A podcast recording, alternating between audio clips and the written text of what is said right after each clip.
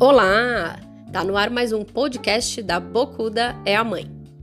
No áudio de hoje, eu vou falar um pouquinho sobre como crianças que convivem com adultos que são muito críticos podem acabar aprendendo a julgar e condenar os outros.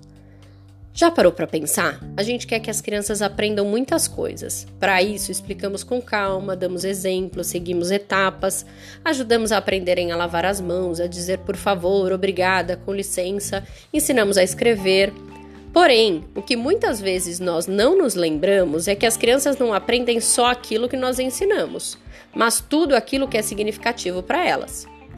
Então, quando você chega no restaurante em menos de 3 minutos sentado, você começa a se queixar sobre a demora do garçom, ou quando em casa você se queixa da postura dos seus filhos, dizendo que são desorganizados, que não ouvem orientação, que não pensam direito, tudo isso de forma pejorativa, se isso fizer parte do cotidiano do seu filho, ele vai receber essa mensagem não como uma possibilidade de exercer seu poder crítico, mas como a única possibilidade, porque ele ainda não teve outros modelos.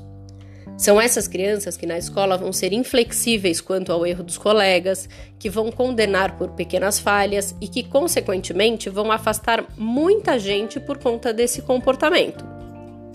Então, que tal ensinar o senso crítico de forma mais generosa? Ao invés de se queixar do garçom que demora para chegar, que tal perguntar: E aí, já pensaram no que vão pedir? Daqui a pouco o garçom chega.